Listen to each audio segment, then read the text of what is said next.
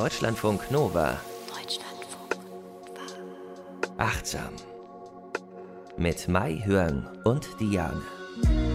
Herzlich willkommen, schön, dass ihr bei uns seid. Wir haben uns heute ein schönes Thema rausgesucht, was unter anderem auch der Pandemie geschuldet ist. Aber nicht nur.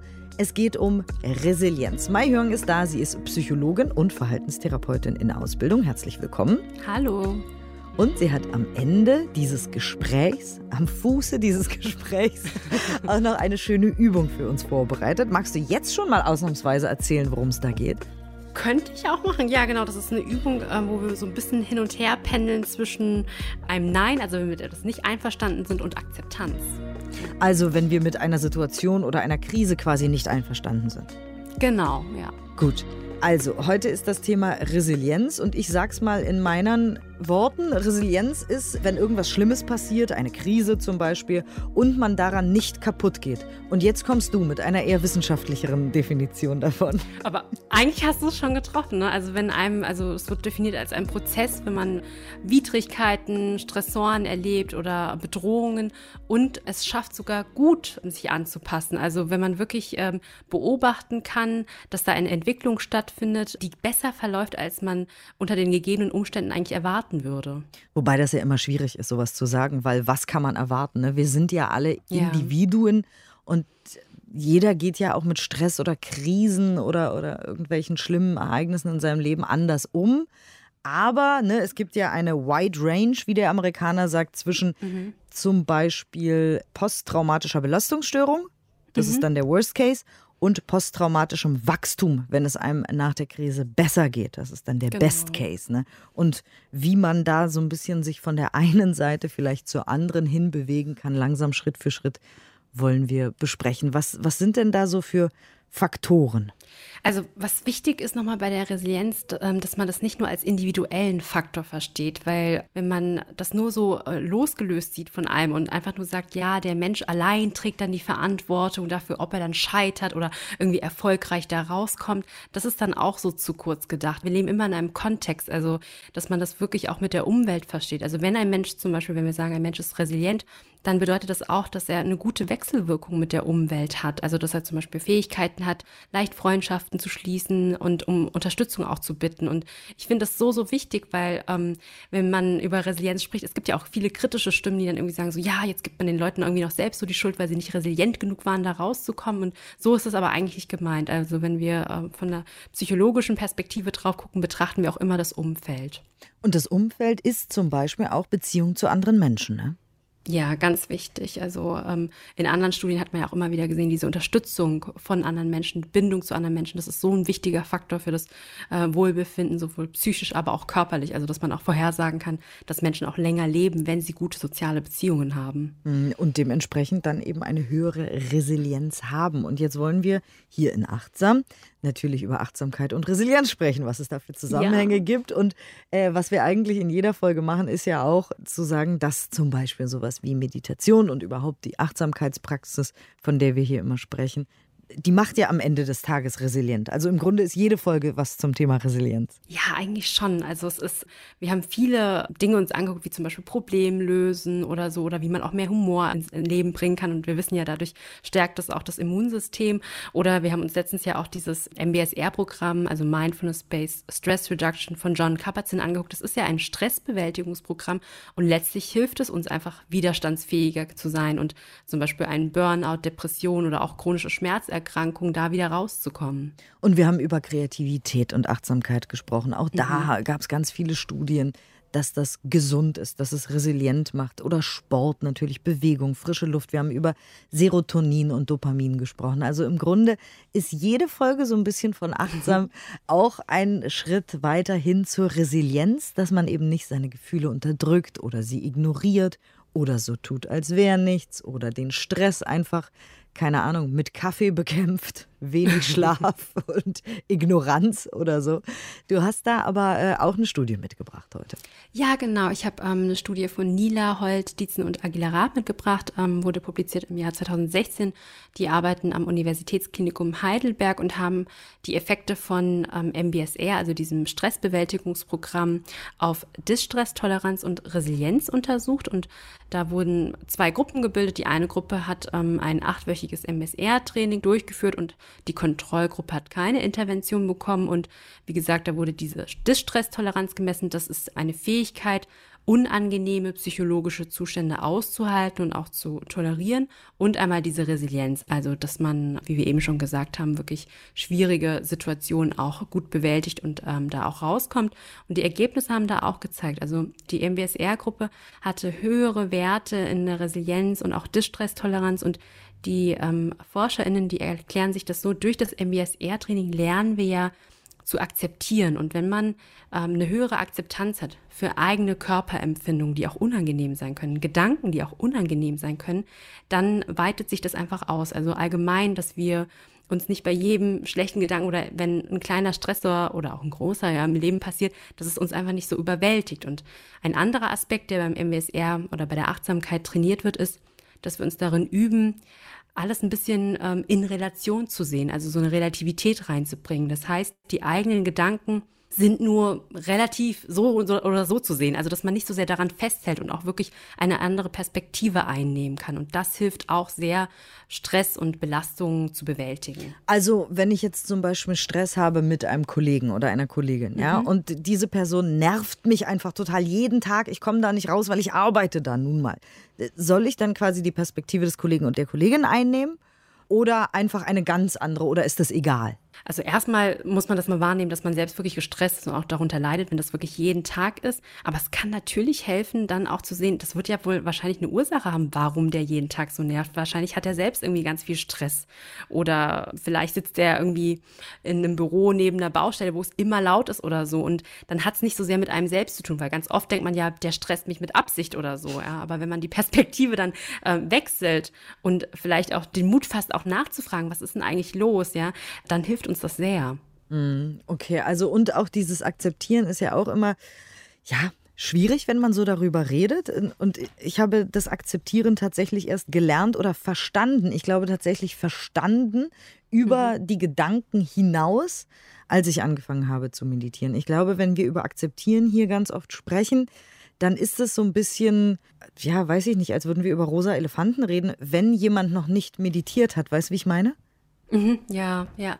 Also ich, ich habe mir heute auch die Akzeptanz auch nochmal, dass wir nochmal näher darüber sprechen. Wenn du magst, können wir ja auch jetzt schon anfangen. Absolut. Ähm, ein, eine Übung dazu, wir nennen sie die radikale Akzeptanz, ja, dass man äh, wirklich äh, sagt, man, man öffnet sich dafür, dass man versteht, dass Leiden einfach ein Teil davon ist, ja. Und wie du eben schon gesagt hast, wenn man das nur so hört, dann hört sich das irgendwie so fernab an und auch irgendwie unrealistisch. Und viele verstehen ja auch unter Akzeptanz sowas wie, dass man vielleicht auch resigniert oder aufgibt oder so, aber das ist es eigentlich. Oder das womöglich auch gut heißt. Das ist es ja, ja auch nicht.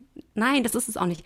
Es ist schon eine Bereitschaft, dass man ganz absichtsvoll und auch offen und auch sehr flexibel natürlich ist und sagt, hey, ich bin jetzt in diesem gegenwärtigen Augenblick da und ich gucke dem auch in die Augen. Also eigentlich ist es sehr, sehr viel Mut. Wenn man sagt, zum Beispiel, da ist eine, eine riesige Schwierigkeit, zum Beispiel, ja, dieser Kollege, der so nervt, ja. Ich könnte mich ja schnell wegdrehen, ich könnte auch meinen Chef fragen, kann ich das Büro vielleicht wechseln oder so, aber stattdessen zu sagen, hey, die Situation ist jetzt so, ich gucke dem wirklich in die Augen und ich begegne dem und äh, suche das Gespräch auf, das ist auch Akzeptanz. Und nur wenn man quasi das so zulässt und das in diesem Moment nicht verurteilt, dann kann man es auch irgendwie loslassen, diesen Ärger und diesen Groll. Aber es stimmt, also ich, ich habe das auch so erfahren. Wenn man das nur so kognitiv, wenn man das sich jetzt vielleicht so anhört, man muss es wirklich erfahren. Und manchmal kommt es auch so, da hat man irgendwas akzeptiert und im Nachhinein merkt man dann erst, hey, da war ich ja total offen und habe das wirklich akzeptiert. Vielleicht merkt man das auch nicht in diesem Moment. Es gibt ja. diesen alten Spruch, muss man wohl dabei gewesen sein, wenn jemand irgendeine ja, lustige genau. Geschichte erzählt, die am Ende gar nicht so lustig ist, wenn er sie erzählt. Und so ist das auch mit der Akzeptanz, habe ich das Gefühl. Ja. Weil wenn man das so erzählt, ich habe das schon ganz oft äh, mitbekommen, auch im Freundeskreis, wenn jetzt eine Freundin zu mir kommt und wirklich mit einem Problem kommt, dann kann ich kaum es über die Lippen bringen zu sagen, geh mal in die Akzeptanz, weil ich dann erwarte, mhm. dass die andere Person sagt, sag mal, spinnst du? Ich erzähle dir ja. hier gerade von meinem Problem und du sagst, ich soll das akzeptieren. Das ist ja total abwegig. Also deswegen, ja. da schließt sich auch wieder der Kreis äh, zu all unseren Meditationen. Irgendwas passiert da im Gehirn. Das ist ja jetzt auch keine Zauberei. Wir haben es ja wissenschaftlich belegt hier in Studien, die Mai Höng immer mitgebracht hat. Irgendwas passiert da, was uns die Akzeptanz erleben lässt oder verkörpern lässt. Also äh, falls ihr da nicht nur so theoretisch hier rangehen wollt, ne, dann einfach die Übung heute auch wieder machen. Äh, und jeden Tag üben mit diesen äh, Meditationen und dann werden gar wundersame Dinge in euren ja. Gehirnen passieren. Wie misst man Resilienz eigentlich? Also wie kann man eigentlich darüber sprechen? Also sagt man, na, ich bin resilient eher so sieben oder? Wie funktioniert das? Es gibt verschiedene Formen. Man kann das natürlich auch, also körperlich einfach auch nochmal schauen, ob der Körper einen hohen Blutdruck hat, also wirklich biologische äh, Maße daran festmachen. Aber in der Psychologie, wir lieben ja auch Fragebögen, Fragen zu stellen. Und ich habe heute einen kurzen Fragebogen mitgebracht von Smith et al. 2008 wurde der entwickelt. Das ist ein Kurzfragebogen zur Messung von Resilienz, der Brief Resilience Scale. Und dieser Fragebogen wurde vom Deutschen Resilienzzentrum in Mainz auch übersetzt und auch validiert. Und weil der so kurz ist, dachte ich, ich bringe mal die Fragen mit. Also könnt ihr euch Stift und Papier mal rausnehmen und mal mit überlegen und mal bewerten, wie hoch die Resilienz ist. Ganz kurz, ähm, ähm, ja. wir machen Zahlen, wir stellen jetzt, genau. Äh, also wir schreiben Zahlen auf und dann rechnen wir die zusammen. Genau, ich erkläre okay. das aber Gut. Schritt für Schritt, okay. genau, ja. ja ich bin also, ganz aufgeregt bei Fragebogen. Genau, ja. Die Zahlen gehen von 1 bis 5. 1 heißt, ich stimme überhaupt nicht zu und 5, ich stimme stark zu, ja, und alles, was mhm. dazwischen liegt, ja. Und die erste Frage heißt, ich neige dazu, mich nach schwierigen Zeiten schnell zu erholen. Also 1 ist ich stimme überhaupt nicht ich zu. Ich neige überhaupt nicht dazu, mich nach schwierigen genau. Zeiten schnell zu erholen. Mhm. Und fünf, und fünf ist ja. starke Zustimmung. Ja, das Jetzt ist die Frage natürlich, was heißt schnell zu erholen? Also was ist schnell? Ne? Das ist ja jetzt so ein mhm. Gefühl, das ist ja so eine Antwort, die man jetzt aus dem Bauch heraus, also ihr jetzt auf euren Zettel schreibt ihr vielleicht eine 3 oder eine 4 oder was auch immer ihr da schreibt. Das ist ja so ein Gefühlsding, weil schnell weiß man ja jetzt nicht, was das bedeutet. Ja, aber es ist ja dadurch, dass es immer wieder individuell ist. Ja, wenn man jetzt sagt, nach einer Woche oder zwei Wochen, für den einen ist eine Woche vielleicht viel, für den anderen ist es wenig. Und deshalb ähm, glaube ich, an der Stelle kann man das auch ähm, einfach für sich versuchen, ganz intuitiv, gar nicht so viel nachgrübeln. Okay. Wenn man so die erste Zahl, die so kommt, was man so denkt, ja. Ich mach mal mit, ja. genau, ja. Okay. Und dann die zweite Frage. Es fällt mir schwer, stressige Situationen durchzustehen. Also wieder eins ist, ich stimme überhaupt nicht zu. Und fünf wäre starke Zustimmung. Also fünf ist, wenn es euch schwerfällt. Ich muss, mhm. Entschuldigung, ich denke laut, genau. damit ich überlege, ja. welche Zahl ich aufschreibe. Es ist auch ein bisschen, normalerweise sieht man ja die Fragen auch so, ne? Und ja. jetzt lese es ich fällt das mir schwer, genau. stressige Situationen zu durchstehen. Wenn es mhm. euch schwer fällt, dann fünf. Genau, dann, wenn es sehr stark ist. Ne? Okay. Die nächste ja. Frage. Ich brauche nicht viel Zeit, um mich von einem stressigen Ereignis zu erholen. Also, also eins wäre in dem Fall, ich brauche sehr viel Zeit, um mich von einem stressigen Ereignis zu erholen. Mhm. Und fünf ist, ich brauche nicht viel Zeit, um mich von einem stressigen mhm. Ereignis. Okay. Genau. Und dann als nächstes, es fällt mir schwer, zur Normalität zurückzukehren, wenn etwas Schlimmes passiert ist. Okay, es, wenn es euch schwerfällt, dann fünf. Okay, ja, mhm. alles klar. Mhm. Okay. Und normalerweise überstehe ich schwierige Zeiten ohne größere Probleme. Och, ich finde, oh Mann, ich weiß, ich will jetzt hier nicht so verkopft um die Ecke kommen, aber das ist ja super schwer zu beantworten.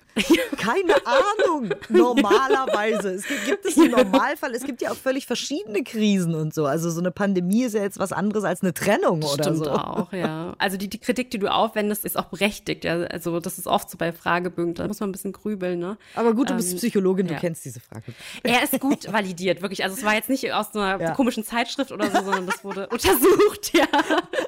genau, darauf basieren Untersuchungen auch. So eine Frauenzeitschrift. Ja. Und am Ende Rezepte mit Hack. Ja, genau. okay. Ähm, und eine Frage haben wir noch. Eine haben wir noch. Ich brauche tendenziell lange, um über Rückschläge in meinem Leben hinwegzukommen. Ich brauche lange, dann fünf. Wenn ihr nicht lange braucht, dann eins oder zwei. Genau. Okay, richtig. und jetzt rechnen wir das okay. zusammen. Kurz noch, das, ähm, es ist so in der Psychologie, weil es gibt ja, wenn wir so Untersuchungen machen, gibt es manchmal Leute, die haben einfach keinen Bock, den Fragebogen zu lesen und dann machen die immer 5, 5, 5. Die lesen die ersten zwei Fragen und so und dann haben die keine Lust mehr. Und damit das nicht passiert, haben die meisten so gegenteilige Formulierungen eingebaut. Nämlich hier bei der Frage 2 und 4 ist ja euch aufgefallen vielleicht, es fällt mir schwer, stressige Situationen durchzustehen. Also wenn man das ja bejahen würde, dann wäre man ja nicht so resilient. Das heißt, die Frage 2 und 4, da müssten wir sowas machen, das nennen wir invertieren. Das heißt, wenn ihr eins angegeben habt, ist es eigentlich eine fünf. Wenn ihr zwei angegeben habt, ist es eigentlich eine 4, 3 bleibt 3, eine 4 wird zur 2 und eine 5 wird zur 1. Ach du liebes bisschen. Das könnt ihr nochmal euch ja anhören. Also nochmal zurückscrollen und dann nochmal anhören beim Podcast, ja. Okay, alles ähm, klar. Und wenn ihr das gemacht habt, dann alle Werte zusammenrechnen, alles addieren und dann geteilt durch 6, also den Mittelwert. Und was ich also sagen kann, weil die haben das bei vielen äh, durchgeführt und im Mittel kommt meistens 3,55 raus. Also wenn ihr so eine Zahl habt, irgendwie bei 3,55, das ist so das Mittel, so die Norm quasi. Und wenn es drüber Gut. liegt. Ich habe 3,6. Yay. Ist ja witzig. Ist doch schön, ja. genau. Ja. Und wenn man drüber liegt, dann ist man halt drüber. Ne? Und das niedrigste, was ich hier habe, wäre 2,11 und das höchste 4,99, also im Mittel hoch. Ja. Man kann sich das so vorteilen. Wir haben so eine Normalverteilung, das ist wie so eine Glocke. In der Mitte ist das, was die meisten am häufigsten so gesagt wird. Und die anderen sind diese links und rechts die Extreme. Also das war jetzt ein bisschen komplex, aber ihr könnt es ja euch nochmal ja. anhören und dann nochmal ganz in Ruhe den Test machen. Genau. Äh, und vielleicht auch noch ein bisschen länger drüber nachdenken oder so und dann hier diese Zahlenspielerei machen mit der 2 und der 4 und so weiter. Aber ich glaube, ich habe es richtig gemacht, weil sonst ne, ja. ich einen ganz guten Wert. Und dann weiß man ungefähr, wie resilient man so ist. Auch im Vergleich zu anderen quasi, ja, weil das ist ja mit anderen auch durchgeführt, also wenn man diesen, diesen Wert hat, genau. Und ich muss auch sagen, es gibt ja viele Definitionen für Resilienz. Die Definition für Resilienz, die diesem Fragebogen zugrunde liegt, ist wirklich diese Fähigkeit, wenn man was Schwieriges erlebt hat, wieder dann zurückzukommen. Ne? Es gibt manche Definitionen, die nehmen dann noch körperliche Parameter mit rein, Faktoren und so weiter. Das ist bei dem hier nicht. Also es gibt auch andere Fragebögen mit, weiß nicht, 24, 25 äh, Fragen oder so. Und das war so ein kurzer Fragebogen. Und dann hast du noch eine Studie auch dabei. Genau, also diese Studie, die hat mal den Zusammenhang zwischen Achtsamkeit, Lebenszufriedenheit und Emotionen untersucht. Die ähm, wurde veröffentlicht in der Personality Individual Differences Journal 2016. Die wurde durchgeführt in Indien und da haben die Forschenden einfach auch argumentiert, es ist ja bereits bekannt, dass Achtsamkeit mit subjektivem Wohlbefinden, also da, dass da ein Zusammenhang steht. Und die Forschenden wollten aber wissen, inwiefern Resilienz da noch eine Rolle spielt. Und sie haben 327 Studierende dazu befragt und dann kam als Ergebnis heraus, tatsächlich ist es so, Resilienz hat einen signifikanten Effekt darauf. Es ist nämlich so, je achtsamer wir sind, desto resilienter sind wir auch und desto höher ist auch unsere Lebenszufriedenheit und dadurch haben wir dann auch positive Emotionen und viel weniger, also weniger negative Emotionen, viel weniger. Weniger und die, die da sind, sind nicht so stark. Also die können uns genau. nicht ganz so stark irgendwie in einen Strudel nach unten reißen. Richtig. Ähm, also wenn sie dann da sind, sind sie da, aber wir können sie dann auch wieder wie die Wolke am Himmel vorbeiziehen ja, lassen. Genau, ja. Also wenn wir jetzt zum Beispiel einen niedrigen Resilienzwert bei diesem Test haben, ja, dann können wir uns mhm. überlegen, was mache ich jetzt? Und da unter anderem, wie gesagt, haben wir ja gesagt, Meditation, Kreativität, Sport, all diese vielen Dinge, alte achtsam Folgen hören hilft auch. Genau. Aber du hast noch mehr Übungen quasi, genau. damit wir unseren Resilienzmuskel stärken können. Also einmal diese radikale Akzeptanz oder die Akzeptanz, über die wir schon gesprochen haben. Und eine Übung ist zum Beispiel, dass wir uns wirklich so ein eigenes, wie so ein Mantra überlegen oder so eine, ähm, jetzt psychologisch würden wir sagen, Selbstinstruktion formulieren, die uns einfach im Alltag hilft, diese Akzeptanz auch immer wieder einzunehmen oder in Kontakt damit zu kommen. Das kann zum Beispiel sowas sein wie, dass ich mir sage, es ist, wie es ist und es ist in Ordnung so oder zulassen bedeutet auch loslassen oder es ist wichtig, dass ich mich schmerzlichen Ereignissen Ereignissen zuwende, damit ich gut für mich sorgen kann. Oder der vietnamesische Zen-Meister Thich Nhat Hanh, der hat auch so ein schönes Bild, was ich sehr mag, ist ohne Schlamm kein Lotus. Also die Lotusblume ist ja eine wunderschöne Blume, aber die wächst nur, wenn Schlamm da ist. Ich habe auch noch das zwei. gar nicht. Ja, oh ja, sag mal. genau. Ich habe einmal äh, von der Schriftstellerin Glennon Doyle, die hat ein Buch geschrieben, das heißt Ungezähmt oder Untamed. Und in diesem äh, Buch hat sie den Satz We can do hard things geschrieben mhm. und auf einmal wurde das eine Bewegung. Leute haben sich das sogar tätowieren lassen, die haben das wow. an ihre Wände geschrieben, weil jetzt gerade in Corona auch auf einmal, es ist nicht so, ich bin hilflos dem ausgeliefert, sondern dieser Satz, we can do hard things. Wir können auch mhm. anstrengende, auch schwere Dinge tun. Der war so ein großes Empowerment weltweit von den Menschen und es ist ein Bestseller äh, gewesen oder ist ein Bestseller, Untamed, äh, ungezähmt dass dieser Satz tatsächlich genau so ein Mantra, so ein Resilienzmantra geworden ist, mhm. quasi. Das finde ich ganz faszinierend, ganz toll. Äh, ist jetzt auch ein Podcast äh, draußen, der heißt so We Can Do Hard Things von Glennon Doyle. Und Leonard Cohen, vielleicht habt ihr dieses Zitat schon mal gehört, weil das auch immer wieder im Resilienz- und Achtsamkeitskontext benutzt wird. There is a crack in everything. That's how the light gets in. Von Leonard Cohen. Oh. Also es ist ein Riss in allem und das ist der Weg, wie der Licht reinkommt. Weil oft eben in Krisen, wenn dann etwas kaputt gegangen ist und der Crack da ist, dass dann das Licht reinkommen kann, weil wir verletzlich sind und dann etwas Neues draus erwächst. Das ist auch so wie ohne Schlamm kein Lotus. Ja. Und es hilft wirklich, also in manchen Situationen sich einfach daran zu erinnern oder sich das irgendwo aufzuschreiben oder gut, tätowieren geht natürlich auch, dann hat man es immer bei sich, ja. Ähm, ähm, das ist eine Möglichkeit. Und dann habe ich ja später auch noch eine Übung mitgebracht, wo wir auch nochmal ähm, das ein bisschen üben können, wie wir in diese akzeptierende Haltung reinkommen. Und dann ist natürlich äh, Optimismus auch ganz wichtig. Das ist ein ganz, ganz wichtiger Faktor in der Resilienz. Und da habe ich jetzt so ein paar Befunde von Martin Seligman mitgebracht. Der hat ganz viel so zur Hilflosigkeit am Anfang seiner wissenschaftlichen Karriere geforscht und später ist er so umgeswitcht ähm, auf die positive Psychologie und Resilienz ist da auch sehr wichtig. Er hat gesagt, also eines der Schlüsselfaktoren ist halt dieser Optimismus und in einer Studie, die er durchgeführt hat mit einem Kollegen, ähm, Donald Hiroto, 1975 an der University of Pennsylvania, da hat er ähm, Testpersonen in zwei Gruppen eingeteilt.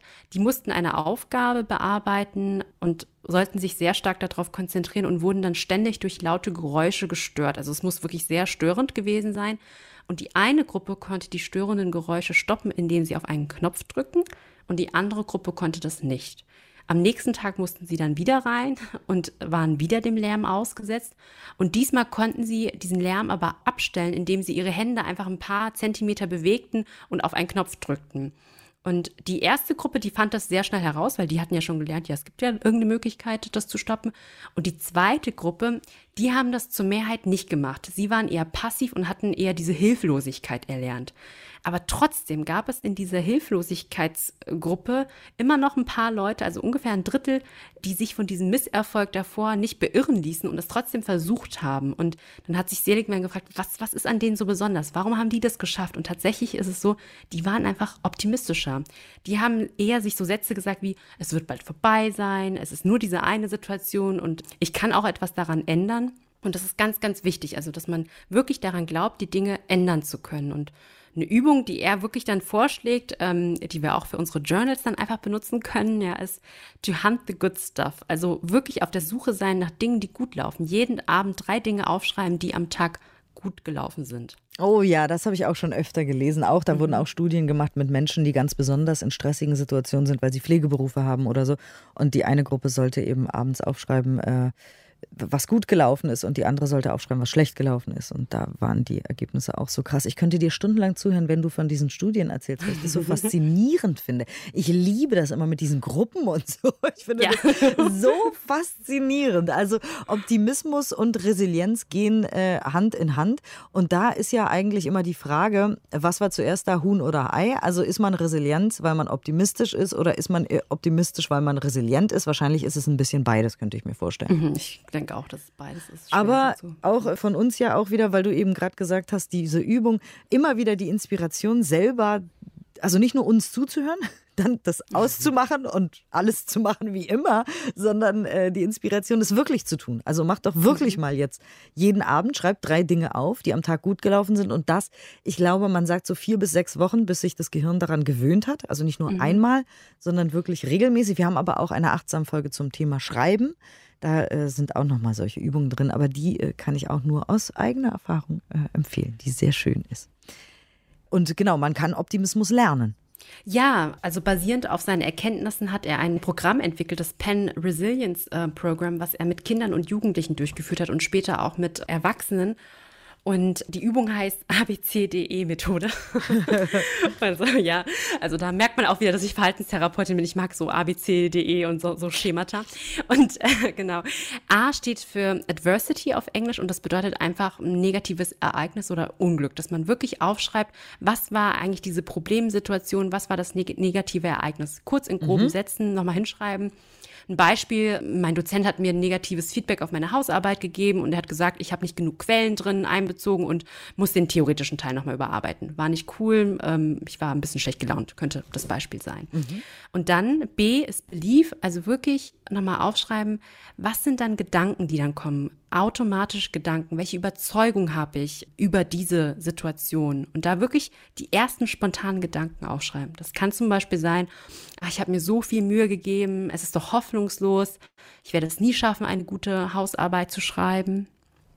Und oft ist es bei diesen Gedanken so, die kommen halt wirklich automatisch, die negativen Gedanken. Ich merke das auch immer wieder, wenn ich mit meinen Patienten diese Analysen mache, diese Situationsanalysen, die merken das gar nicht, wie negativ die Gedanken sind. Und wenn man es aufschreibt und es dann sieht, da entdeckt man echt super viel. Und es ist ganz wichtig, das so, so wahrzunehmen und sich dessen bewusst zu werden. Ja. Und dann C, die Konsequenz, dass man wirklich nochmal aufschreibt, was ist die Konsequenz aus diesem, aus diesem Gedanken, die man da entwickelt hat, ja. Also wie fühlt man sich, wie verhält man sich aufgrund dieser ähm, Grundannahmen oder Gedanken. also sowas wie, ich sein, kann jetzt nicht mit meinen Freunden an See fahren, weil ich meine ganze genau. Hausarbeit nochmal den ganzen theoretischen Teil überarbeiten muss. Und das nervt mich. Ja, oder wenn man wirklich denkt, es ist hoffnungslos und ich werde es nie schaffen, vielleicht ist man dann so demotiviert, dass man auch sagt, ja, ja, dann lasse ich das Seminar oder sowas oder, mhm. oder irgendwie sowas. Also das wäre mhm. schon sehr negativ, aber ja. könnte ja sein, ne? Dann, dass man das auch nochmal aufschreibt. Und dann jetzt D, das ist dann quasi die Veränderung, dass man ähm, Disputation oder das Distancing sagt ja, also dieses Anzweifeln, dieses Disputieren. Und das machen wir auch ganz viel in der Therapie, dass man quasi zum Anwalt wird gegen diese Argumente, gegen diese, diese schlechten, ähm, negativen, pessimistischen pessimistischen Argumente, dass man sich wirklich Fragen stellt. Was spricht denn wirklich für diese Überzeugung? Was spricht dagegen? Gibt es auch eine andere Erklärung? Ähm, was sind die Auswirkungen von diesen Überzeugungen? Ist es tatsächlich so negativ, wie ich denke? Und wie hilfreich ist eigentlich die Überzeugung? Nutzt sie mir oder schadet sie mir kurz- oder langfristig?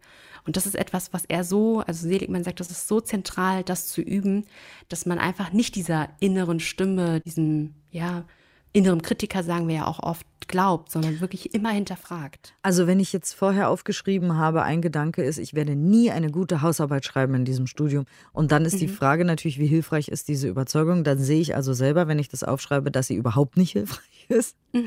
Ähm, ja. Nutzt sie mir? Naja, sie schadet mir natürlich. Was sind die Auswirkungen meiner Überzeugung? Naja, dass ich weiterhin keine guten Hausarbeiten schreiben werde. Und dann ist es tatsächlich so ne-, negativ und dann kommt man vielleicht auch auf eine andere Idee, weil so schlimm ist das vielleicht alles gar nicht. Ja, und es war ja so, er hat ja gesagt, da haben nur ein paar Quellen gefehlt. Ne? Er hat gesagt, der theoretische Teil muss überarbeitet werden, nicht die ganze Hausarbeit ist schlecht. Aber man hat selbst ja schon irgendwie in diesem Beispiel angefangen zu interpretieren und zu sagen, hey, meine ganze Hausarbeit ist schlecht. Also das hat er ja gar nicht gesagt, der Dozent in dem Fall. Und dass man da auch nochmal genau hinguckt. Also was spricht wirklich dafür und dagegen? Also du hast A, B, C, D, E fehlt noch. Genau, E sagt er, ist energized, dass man da wirklich nochmal aufschreibt, wenn man das dann so überwunden hat, nachdem man das dann so disputiert hat, wie fühlt man sich dann danach? Also was ist dann quasi dieser Energiezugewinn, den wir dann dadurch bekommen? Also das kann zum Beispiel sein, nachdem ich das so mir genau angeguckt habe, fällt einem natürlich erstmal auf, oh, man hat ganz schön viele negative Gedanken. Das kann auch erstmal zu Trauer irgendwie führen oder so. Aber man sieht dann vielleicht auch, hey, ähm, der Dozent hat auch ein paar positive ähm, Aspekte aufgeschrieben. Ich war nur so fokussiert auf das Negative. Und man hat vielleicht hilfreichere Gedanken formuliert und kann auch vielleicht denken, ja, ähm, er hilft mir ja nur besser zu werden durch sein Feedback. Und wenn ich Nachfragen habe, dann kann ich mich immer noch an den Dozenten wenden.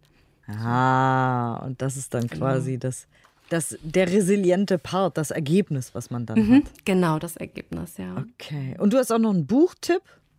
Ja, das Buch heißt Das Geheimnis, äh, also Resilienz, das Geheimnis der psychischen Widerstandskraft von Christina Berndt. Und ich fand, da beschreiben die nochmal super gut, was Resilienz ist und haben auch Forschungsbefunde drin, also sehr empfehlenswert, weil es gibt ja sehr, sehr viel Literatur zu Resilienz. Also das Buch fand ich aber echt gut.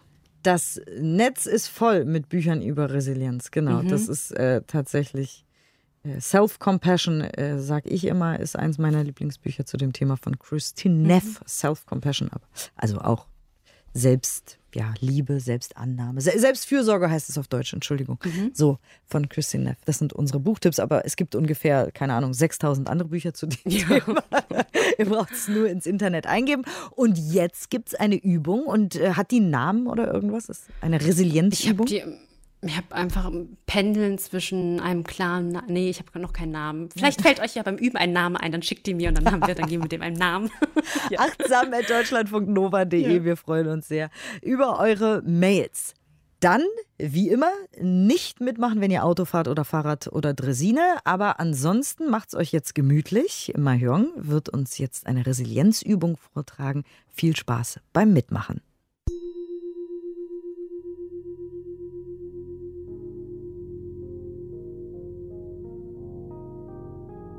Dies ist eine Übung, in der wir zwischen einem klaren Nein und Akzeptanz hin und her pendeln.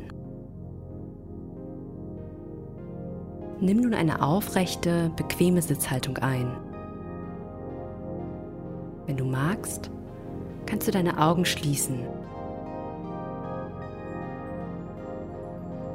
Gönne deinen Augen eine wohlverdiente Auszeit.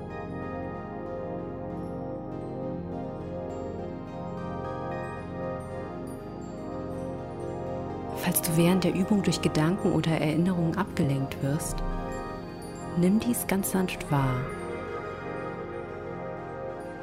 und sage dir ganz freundlich, dass es normal ist, dass der Geist immer mal wieder wandert. Kehre dann wieder zur Übung zurück.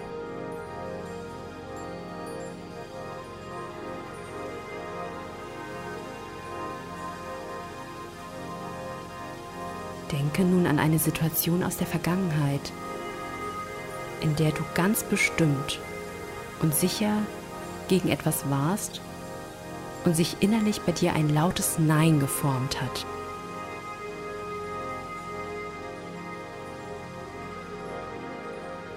Vielleicht war es eine Situation, in der du eine andere Meinung als dein Gegenüber hattest.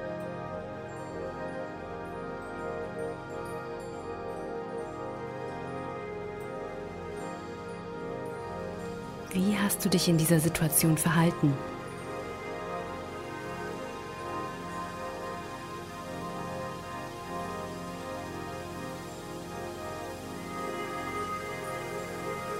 Wie fühlte sich dein Körper in dieser Situation an?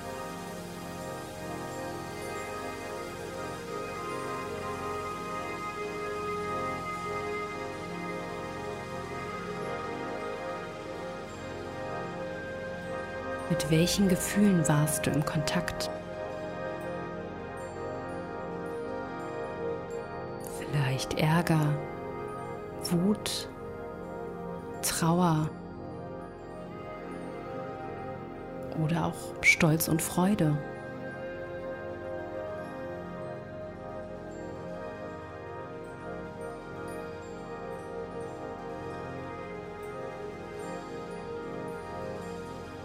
Welche Gedanken gingen dir durch den Kopf?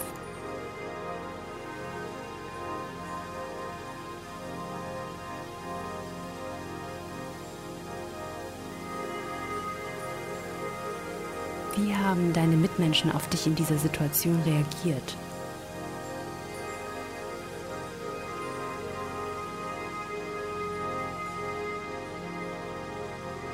Musstest du für deine Position kämpfen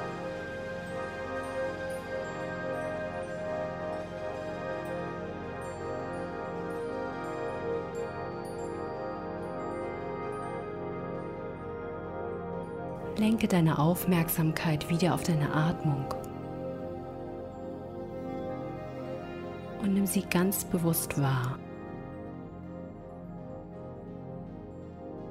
Einatmend bin ich mir meiner Einatmung bewusst.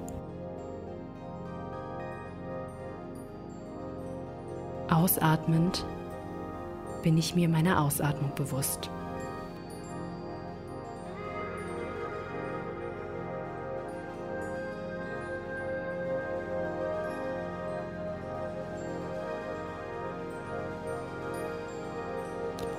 Ich dich ein, an eine Situation zu denken, in der du mit etwas konfrontiert warst, das du akzeptiert hast.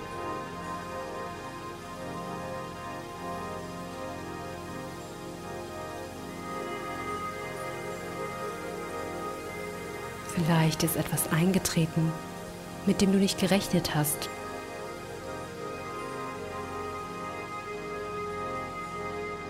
Suche nach einer Erinnerung, in der du die Haltung hattest. Es ist, was es ist. Oder ich kann es nicht ändern und das ist in Ordnung so.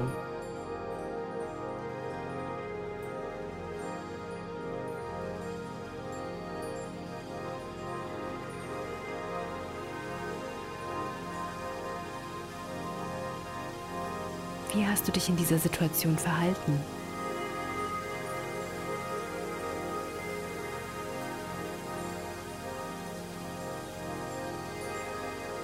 Wie fühlte sich dein Körper in dieser Situation an?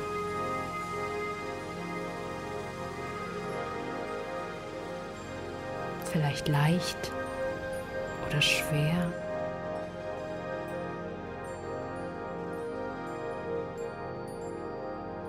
Mit welchen Gedanken warst du im Kontakt?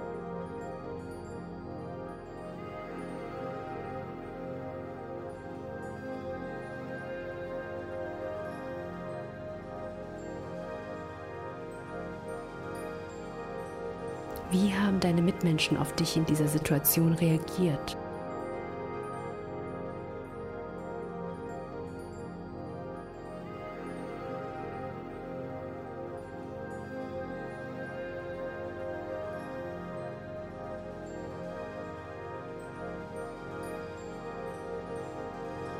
Wenn du beide Zustände wahrgenommen hast, kannst du zwischen den Gefühlen hin und her pendeln.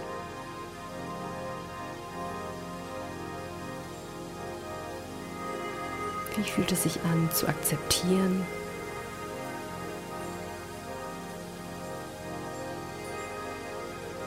Oder in einer Situation in der man Nein sagt oder vielleicht auch kämpfen will und muss.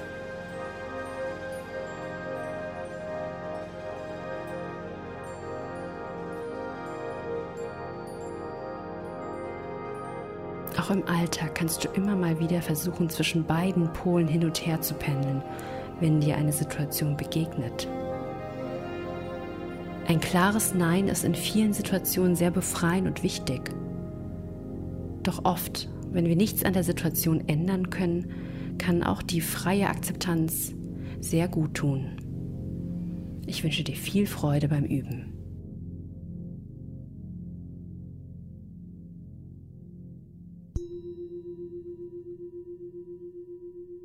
Über Resilienz haben wir heute gesprochen. Was ist das? Wie kommt man dahin? Dankeschön für die Übung. Mai Hyung, vielen, vielen Dank und euch Gerne. ganz viel Spaß beim immer wieder machen und Achtsamkeit ausüben. Danke, dass ihr dabei wart heute und zugehört habt. Deutschlandfunk Nova.